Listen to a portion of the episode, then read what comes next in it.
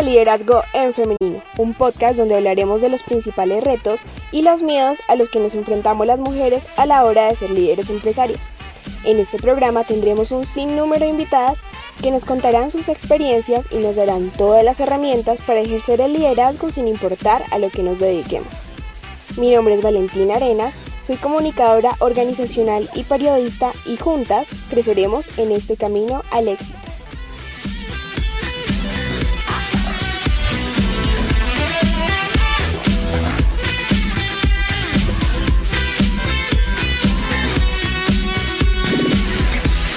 Bienvenidas al episodio número 7 de Liderazgo en Femenino. El día de hoy me acompaña Ángela Ortega y junto a ella hablaremos de cómo conectar con nuestro propósito de vida. Ángela es psicóloga e ilustradora y nos contará un poco de su proyecto titulado Conspiracy, donde comparte sus emociones y pensamientos durante esta cuarentena. También tocaremos temas como el manejo de nuestras emociones, el autodescubrimiento, la ley de la atracción y nuestra energía. Así que espero que nos acompañen durante todo este episodio. Comencemos. Pues bienvenida a este programa de liderazgo en femenino. Para mí es un placer tenerte hoy como invitada. Gracias, Valentina. Entonces, lo primero que quisiera saber es que me contaras un poco de quién es Ángela y cómo nace Conspiracy. Bueno, Conspiracy es un proyecto personal que nació en estos momentos de cuarentena. Yo soy psicóloga, estudié psicología en los Andes y mm, también hice unos semestres de arte. Y digamos que de una u otra manera empecé a, el mundo laboral y empecé a trabajar en muchas cosas que no estaban relacionadas con psicología como tal. Y mm, digamos que este recorrido ya casi como de ocho años de trabajar como en una compañía, tuvimos como este momento de cuarentena y me empecé a preguntar como qué está pasando con mi vida, como a dónde la estoy llevando, si estoy cumpliendo mi propósito, tengo un propósito. Y estas dudas empezaron a surgir precisamente porque pues nunca me las había preguntado, como que nunca había tenido de pronto el espacio o como la posibilidad de sentarme y decir, bueno, a, dónde quiero llevar mi vida.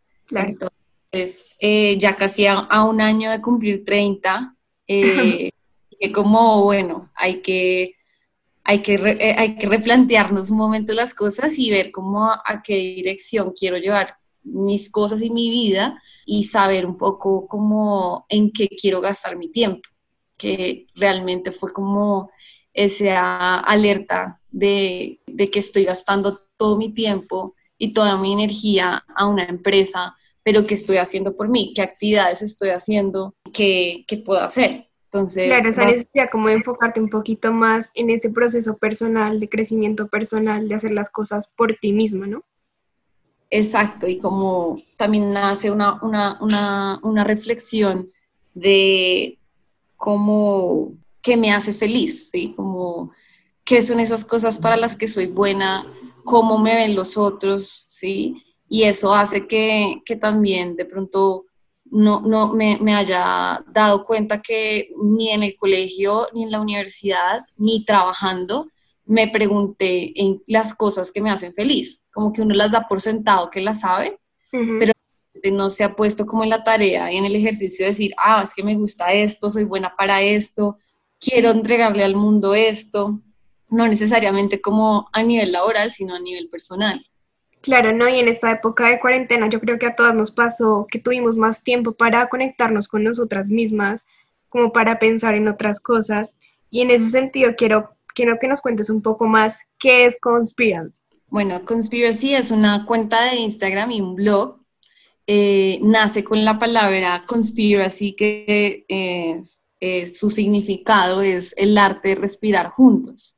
Entonces yo quería eh, construir un espacio en donde pudiera plasmar eh, las cosas en las que soy buena, que me considero buena, por decirlo así, que es leer, escribir y dibujar. Entonces, con estas tres cosas que, que me gustan, ¿sí? que, me, generan alegría, placer, dije, voy a hacer un espacio en el que pueda contar qué me está pasando, como donde pueda exponer esas estos, estas reflexiones y que de una u otra forma esto pueda resonar en otra mujer y, o en otro hombre y lo pueda ayudar o, o lo pueda ver y hacerse esas mismas preguntas que yo me hice. Claro, a mí me pasó algo muy parecido porque yo también estaba como desde hace un tiempo en esa búsqueda por encontrar mi propósito y estaba muy perdida. Entonces, yo decía como quería darle valor a las personas, pero no sabía con cuál de mis habilidades o, o como qué podía ofrecerle al mundo. Entonces, un día estaba como leyendo un libro y había una frase como que decía que si uno quería aprender, o sea, que si querías ser bueno en algo, tenías que aprender de los mejores y de conocer las historias y saber cómo ellos habían logrado lo que han logrado. Y en ese punto el, el, autor empezó a mencionar como a muchos personajes y ninguno era una mujer. Entonces dije, ¿por qué no crear historias de mujeres para inspirarnos entre todas y crecer juntas? Entonces también fue como ese proceso de, de aprendizaje y de descubrimiento que tú mencionas. Súper chévere, muy poderoso, la verdad. Quisiera preguntarte, ¿cómo crees que el conocimiento de nosotras mismas puede ayudarnos a conectar también con ese propósito? dentro de lo que he leído y he escrito durante estos tres meses ya, casi, em, hay, una, hay un tema y es el conocernos, ¿sí? Es como pensamos que como nacimos y, estamos, y habitamos nuestro cuerpo y nuestra mente, damos por hecho que ya nos conocemos, sabemos que nos gusta, sabemos que queremos y, y no es así. Esta, estas preguntas eh, son importantes hacérnoslas, así pensemos que ya las tenemos como claras, porque lo que me he dado cuenta como mujeres es que cambiamos mucho, ¿sí? O sea, no somos las mismas que, que, hace, que hace un año éramos. Sí, total. Las mismas cosas que quisimos de pronto en un momento, o como las circunstancias nos enseñan lecciones que después decimos, no, es que eso no es lo que quería. Entonces creo que el conocernos, el estar como conectadas con, nuestro, con nuestros pensamientos, con nuestras sensaciones, nos ayudan un poco como a conectarnos como mujer y eso de una u otra forma se traduce a, a generar como contacto con nosotros mismos, como a realmente entender hacia dónde queremos llevar nuestras vidas. Uh -huh. Y en ese sentido, ¿cuál crees que es el primer paso? ¿Qué, ¿Qué, hiciste tú en ese primer paso por encontrar ese propósito? Lo que primero hice fue reconocer que no sabía, como desmantelar todo lo que yo pensaba y hice un workshop a nivel personal, como en mi casa con mi, con mi novio, que me ayudó como a, sacarme como las ideas de mi cabeza. Y hicimos como un cuadro en el que yo ponía las cosas en las que era buena, que yo me consideraba buena, las cosas eh, que se me facilitaban mucho, como por decir esas cosas que son talentos, y que veían los otros en mí. Entonces empecé a hacerle preguntas a amigas, a profesores, a personas con las que trabajaba, como qué ven en mí, ¿sí? Porque a veces siento que ese conocernos se nos facilita más cuando otros nos reconocen, ¿sí? Porque somos, siento que nuestro ego es como muy, como a callar nuestros dones y la, y la gente a nuestro alrededor son, es mucho más consciente de, de, las cosas para las que somos buenas. Uh -huh. Y entonces yo, por ejemplo, a mi novio, es que, o sea, yo sí soy buena dibujando, pero no soy la mejor. Sí, como que yo siempre me, de una u otra forma, como pensaba que lo que yo hacía no era suficiente. Sí, sí como, como que yo veía a otras ilustradoras y yo decía, yo no estoy allá. Y eso como que de una u otra forma, pues es como una mirada muy, muy como exigente. Y cuando mi novio me dijo, para nada, o sea, yo veo lo que tú haces, a mí me fascina, me encanta, me parece que eres talentosa. Entonces ahí fue cuando yo caí en cuenta que es importante en este proceso preguntarle a otros y preguntarle a otros que te puedan hacer entender cómo realmente y que te impulsen, ¿no? Porque eso también es, es otro movimiento de, de, poder hacer las cosas, tener gente que te diga, oiga, vi que eh, hizo esto y me parece increíble. Sí. Entonces, yo estuve leyendo un poco un autor eh, de un libro que se llama The Big Leap. -huh. Es un psicólogo que habla eh, de la zona de la genialidad. Entonces, él decía que nosotros, los seres humanos, eh, cuando habitamos la zona de la genialidad, que es como esa zona en la que podemos ser como brillar, porque somos buenos, nos nace, nos fluye, como que todas las cosas buenas pasan, ¿sí? Es cuando uno como que se le ocurren las mejores ideas con las que uno empieza como a conectarse con su verdadera esencia. Y eso fue lo que me pasó con este ejercicio. Como que al poderme preguntar qué quiero hacer, cómo lo quiero hacer, en qué me gustaría estar, como que al saberlo, las cosas me empezaron a llegar. No, eso es súper interesante porque imagínate que en un programa anterior estaba hablando con una invitada y ella nos decía que nosotras, porque siempre nos han dicho que tenemos que ser perfectas, entonces ese, ese, esos comentarios que recibimos de las personas nos hacen desconfiar de nuestras capacidades y por eso es tan difícil para nosotras hablar de nosotras mismas y de lo que somos buenas también por, por, ese castigo social que hay contra las mujeres, ¿no? Que si dices que eres buena, entonces ya eres egocéntrica o bueno, el caso. Entonces, en ese sentido también me gustaría saber, em, hablar un poco de ese manejo de nuestras emociones. ¿Por qué es importante reconocer nuestras emociones? Bueno, creo que es una pregunta de la cual he escrito hace poco sobre ese tema y lo que yo siento de las emociones es que las emociones son herramientas que nos ayudan a entender qué está pasando con nosotros, ¿sí? como que el ser humano es tan perfecto que creó las emociones para podernos advertir qué está pasando. Entonces, con, emociones como, digamos, como lo, nos lo enseñaron, como positivas, como la felicidad, la alegría, estas emociones nos, nos enseñan qué es lo que nos gusta, ¿sí? Nos, nos, nos muestran como el camino de esto es lo que queremos tener o conseguir, o nos hacen sentir un poco como agradecidos por las cosas que, que, que nos pasan y nos suceden pero asimismo las emociones como que casi no queremos tener, las que son indeseadas, como la tristeza, el estrés, la angustia, como que nos enseñaron que estas emociones hay como que bloquearlas y como de una u otra manera salir rápido de ellas. Pero estas emociones se conectan mucho como a pensamientos o cosas que todavía no sabemos manejar, como poder prestarle atención a, a eso que nos hace triste, a eso que nos pone triste, a eso que nos da rabia, es muy importante porque habla mucho de lo que somos como personas. Entonces, yo siento que como mujer es muy importante prestarle atención a nuestras emociones y entendernos. También ser muy conscientes que somos hormonales y, y, somos cíclicas, que es otra cosa de las, de, de las que yo siento que, que no, no pensamos bien. Entonces, cuando, no, cuando nos concibimos como personas como lineales, ¿sí? que vamos de un punto A a un punto B y, y tenemos como pasos súper establecidos, no nos damos cuenta que al final el mundo es cíclico, que podemos estar tristes, pero también podemos estar felices y que todo eso al final nos va a llevar como a un camino de descubrimiento. ¿sí? O sea, no digo tampoco que uno se tenga que quedar en las emociones como tristeza y como no salir de ellas, pero tampoco es como tenerles miedo, porque siento que de una u otra forma nos enseñan y nos hacen crecer y madurar como mujeres. Sí, claro, es, es decir, como esos momentos de tristeza donde uno en verdad no quiere hacer nada, ¿qué tiene por enseñarme ese momento, no? Exacto. Y digamos, ¿qué herramientas existen para, para manejar mejor nuestras emociones y para entenderlas mejor?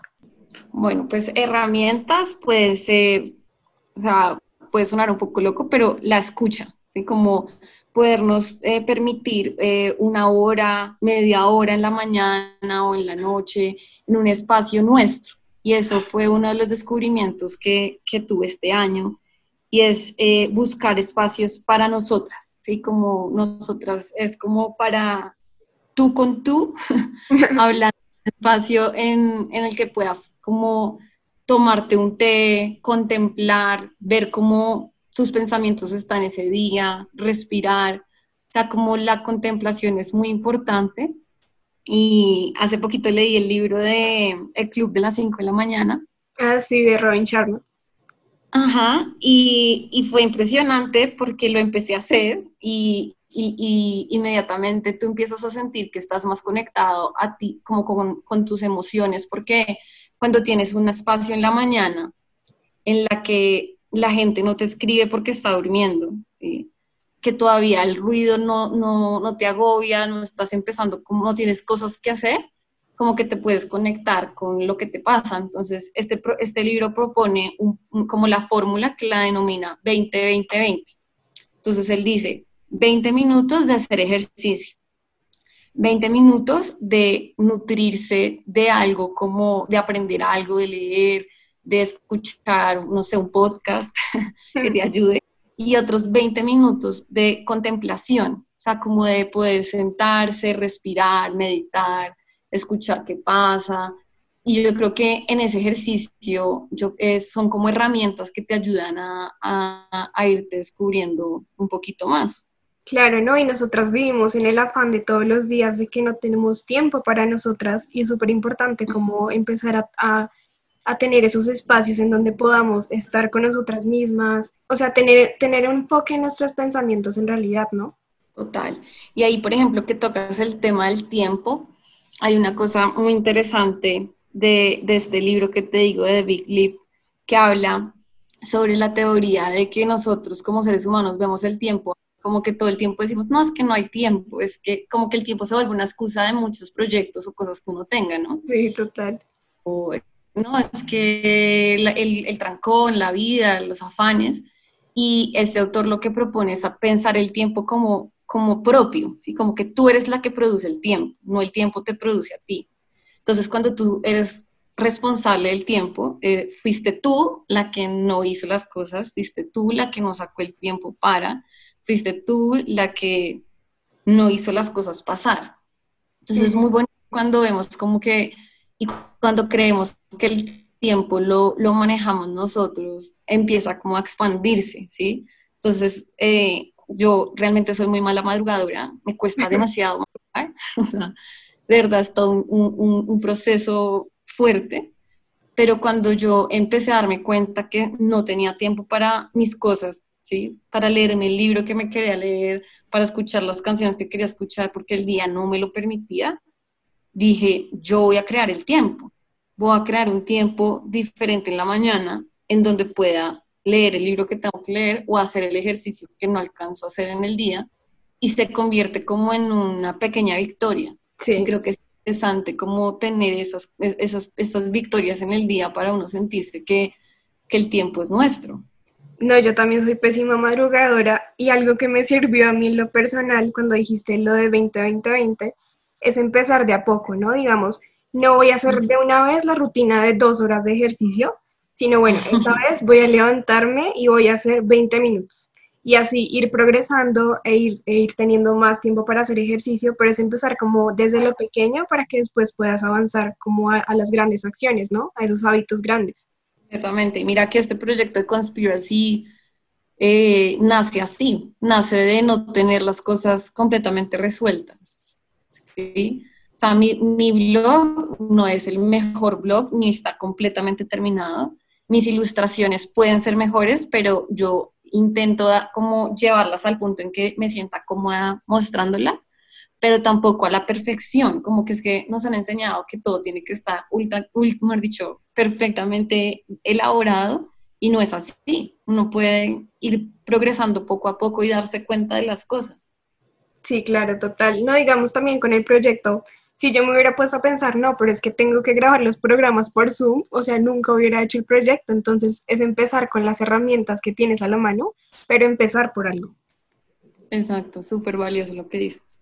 Entonces, también quisiera preguntarte qué significa para ti de pronto la ley de la atracción y la conexión con nuestra energía. Bueno, la ley de la atracción, no sé si de pronto tú te acuerdas de esta película, la que era como El Secreto. Sí, sí, eh, Como uno de mis primeros eh, acercamientos a este, a, a, este, a esto tan mágico que es la ley de la atracción. Y me acuerdo mucho de haber visto esta, este documental con mi mamá y con mi hermana.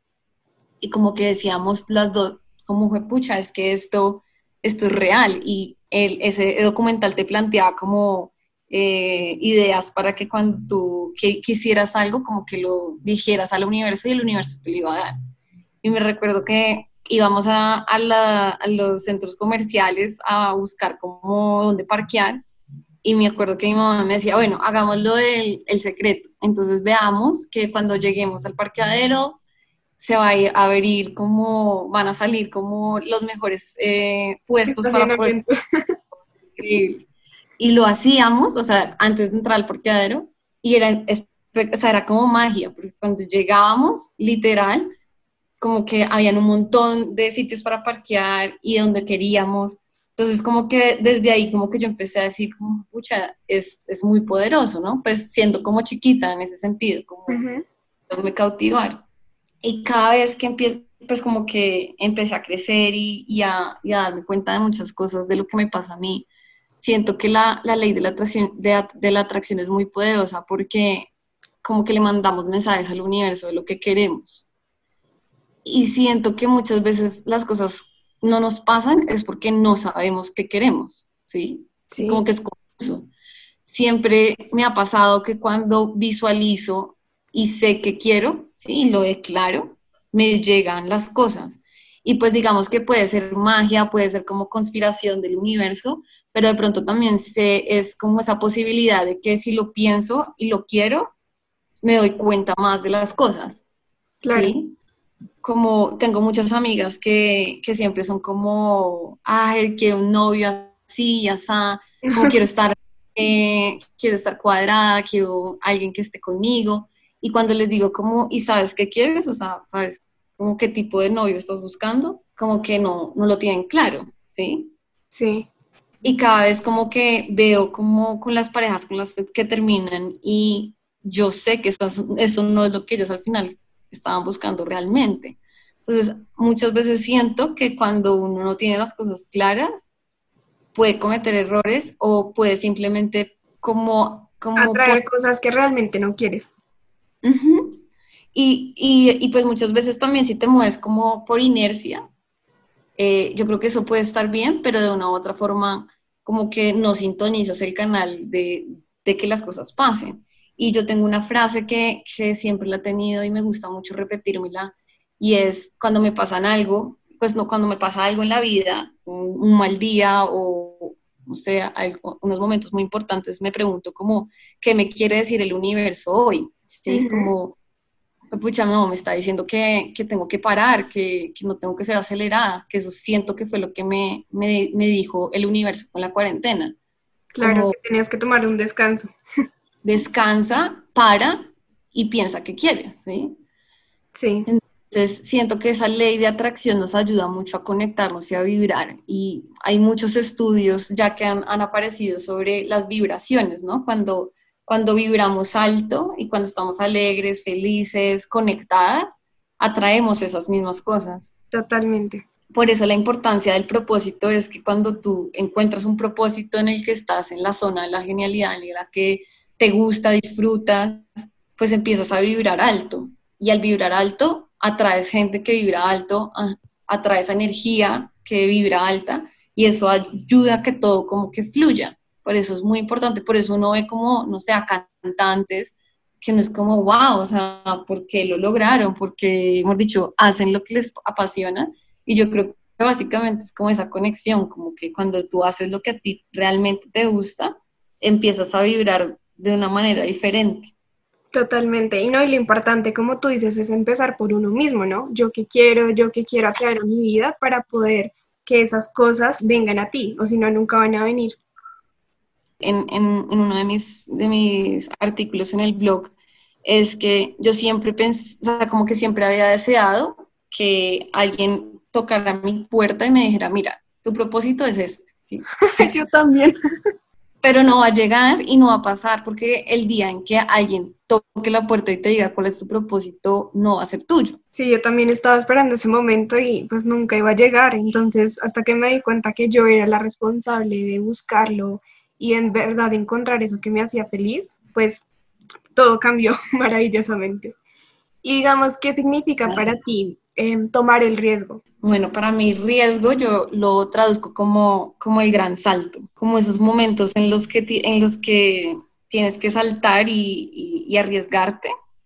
Y lo relaciono mucho con el vértigo, con la sensación de vértigo, como de esas emociones, de ese sentimiento de pucha, como qué va a pasar, ¿sí? Como no saber qué va a pasar y tomar el riesgo es duro, o sea, no digo que es una tarea fácil y, y, y da mucho miedo, pero, por ejemplo, reflexionando en mi vida, yo me fui de mi casa cuando tenía 24 años y, y para mí era como, wow, me voy de la casa.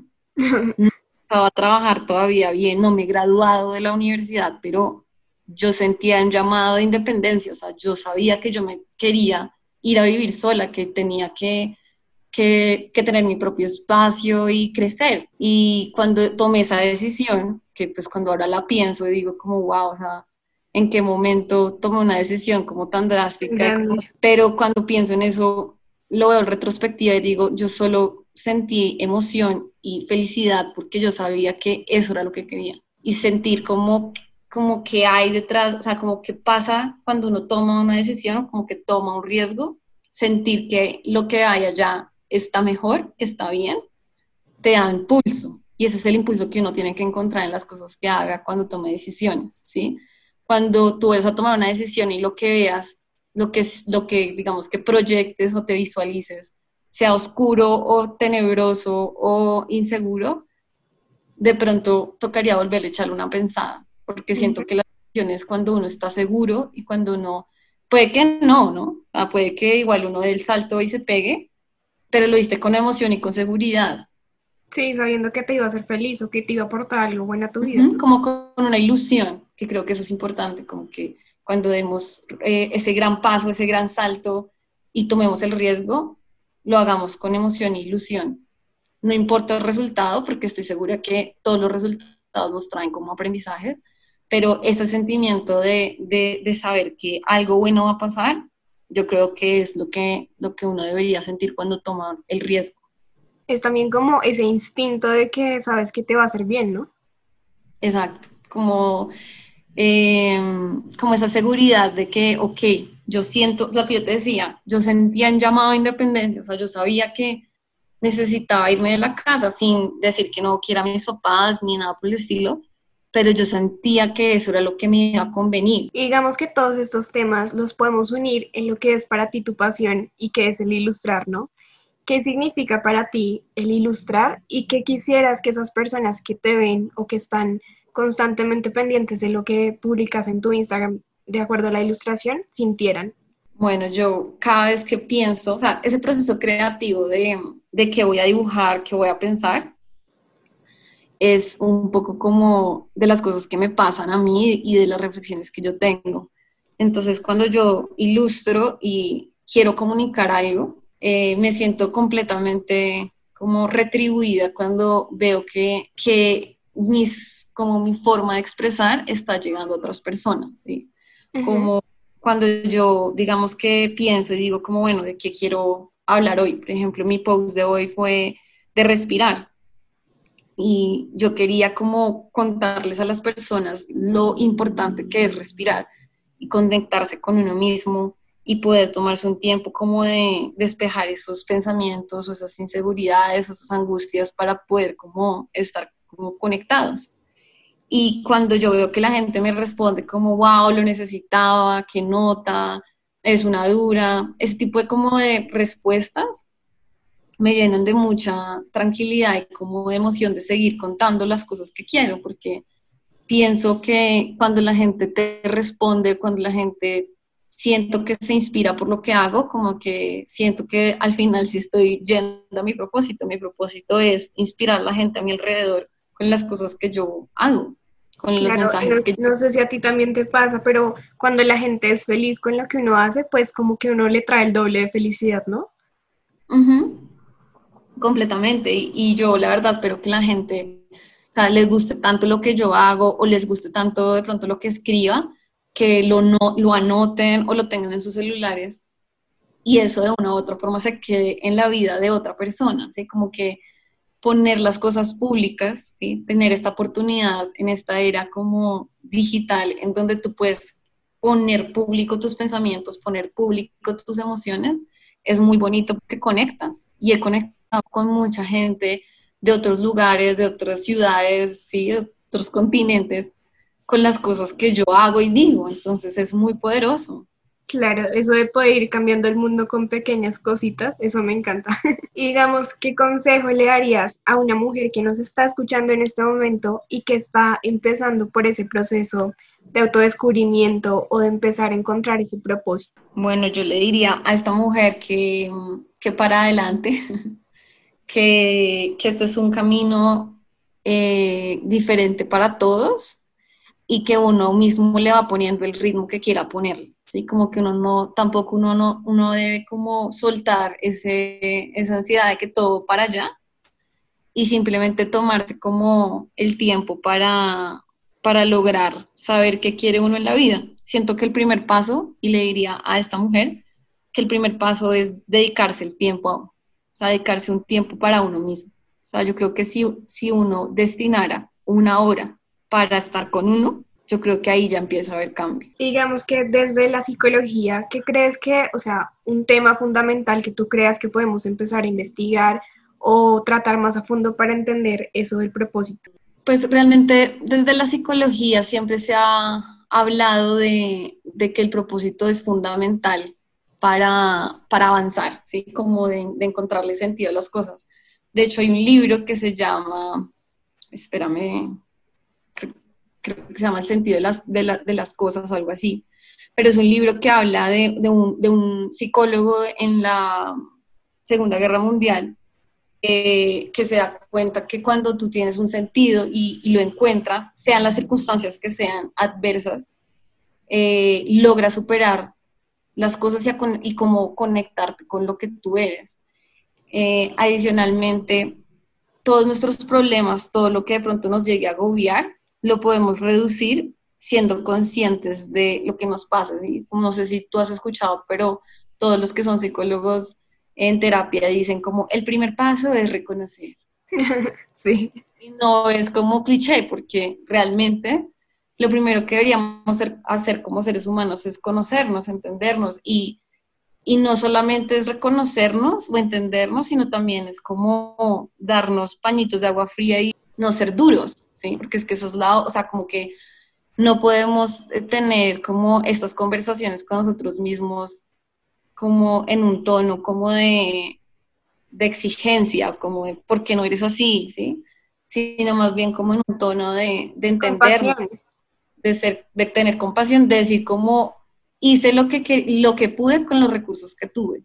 Y eso, y eso yo creo que nos ayuda mucho a liberar muchas tensiones y, yo creo que incluso a prevenir enfermedades, o sea, yo creo que estamos en un mundo donde todo el tiempo la gente se vive enfermando y, y, es duro porque precisamente cuando uno vibra bajito, las defensas se caen, uno no está como bien y de una u otra manera eso se refleja en la salud. Entonces yo sí creo que es muy importante eh, poder acompañarnos y entender que esto nunca se acaba, ¿sí? nunca vamos a llegar al final porque, como te lo decía al principio, todo el tiempo vamos a estar cambiando, ¿sí?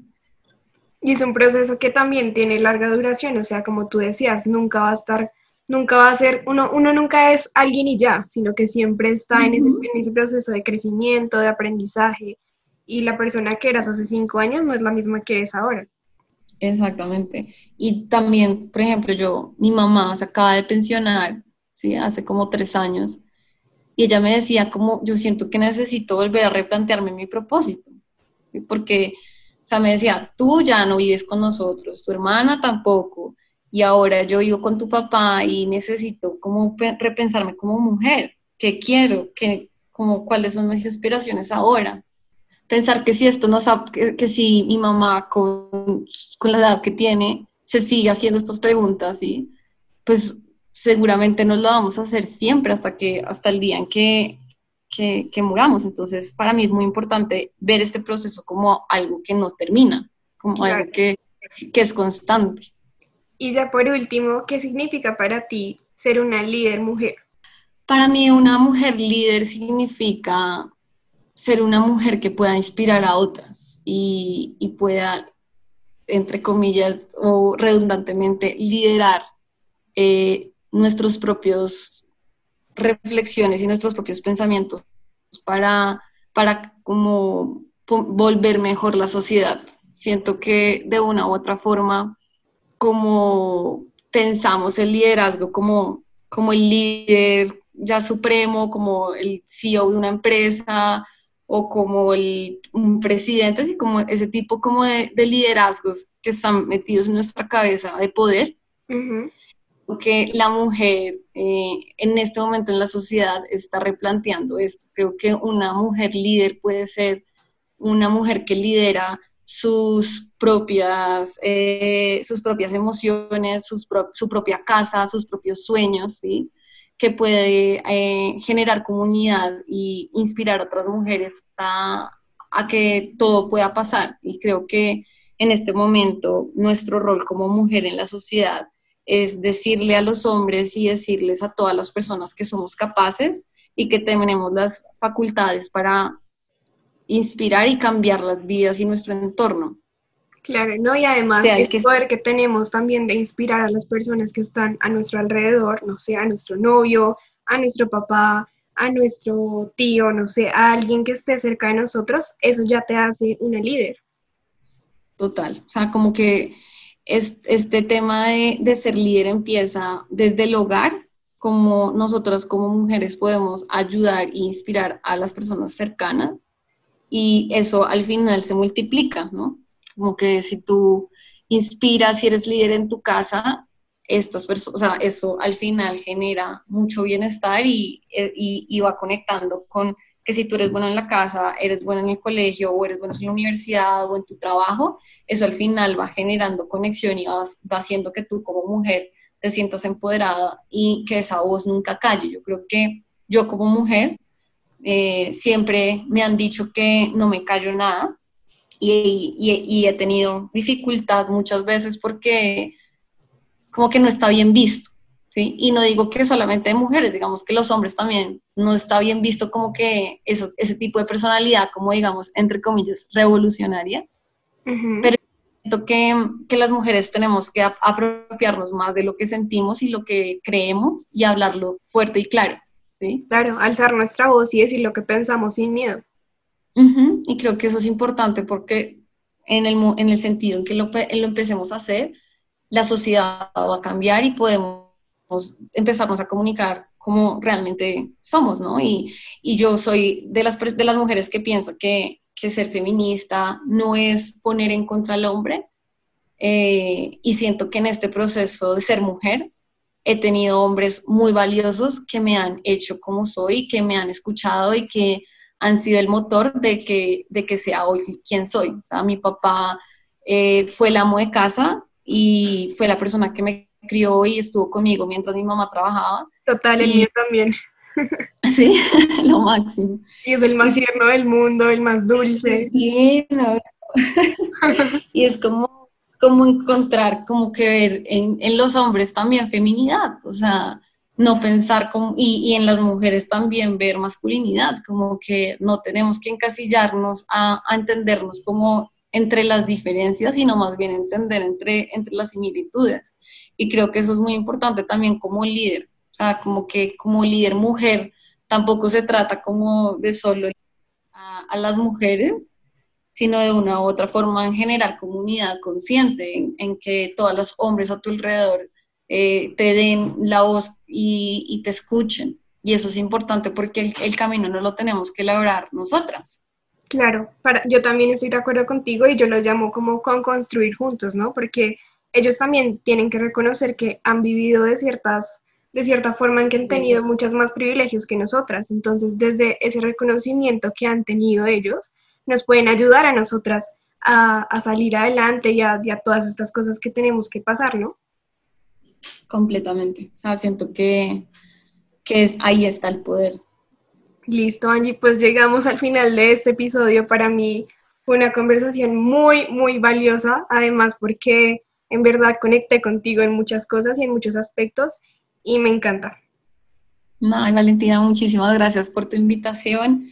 Creo que esto fue un espacio demasiado increíble que ojalá todos tus proyectos y todos estos, eh, digamos que objetivos que te propongas los cumplas y creo que básicamente eh, generar comunidad es lo que necesitamos. Y estoy pues muy, muy complacida de todo lo que hablamos y espero que podamos reunirnos en otro momento. Y así finaliza este episodio. Quiero hacerles la invitación para que se tomen ese espacio para estar y descubrirse a ustedes mismas, para saber qué es lo que les gusta, qué es lo que realmente las hace felices y les mueve el alma. Debo confesarles que cuando tuve la idea de hacer este podcast se me pararon todos los pelos de punta y fue una sensación muy bonita. En ese momento descubrí que este era mi propósito, hacer que cada vez más mujeres se convirtieran en líderes y pudieran inspirarse a través de las historias de otras personas que ya lo habían logrado. Gracias por acompañarme un episodio más. Les mando un abrazo gigante y nos escuchamos en una próxima ocasión.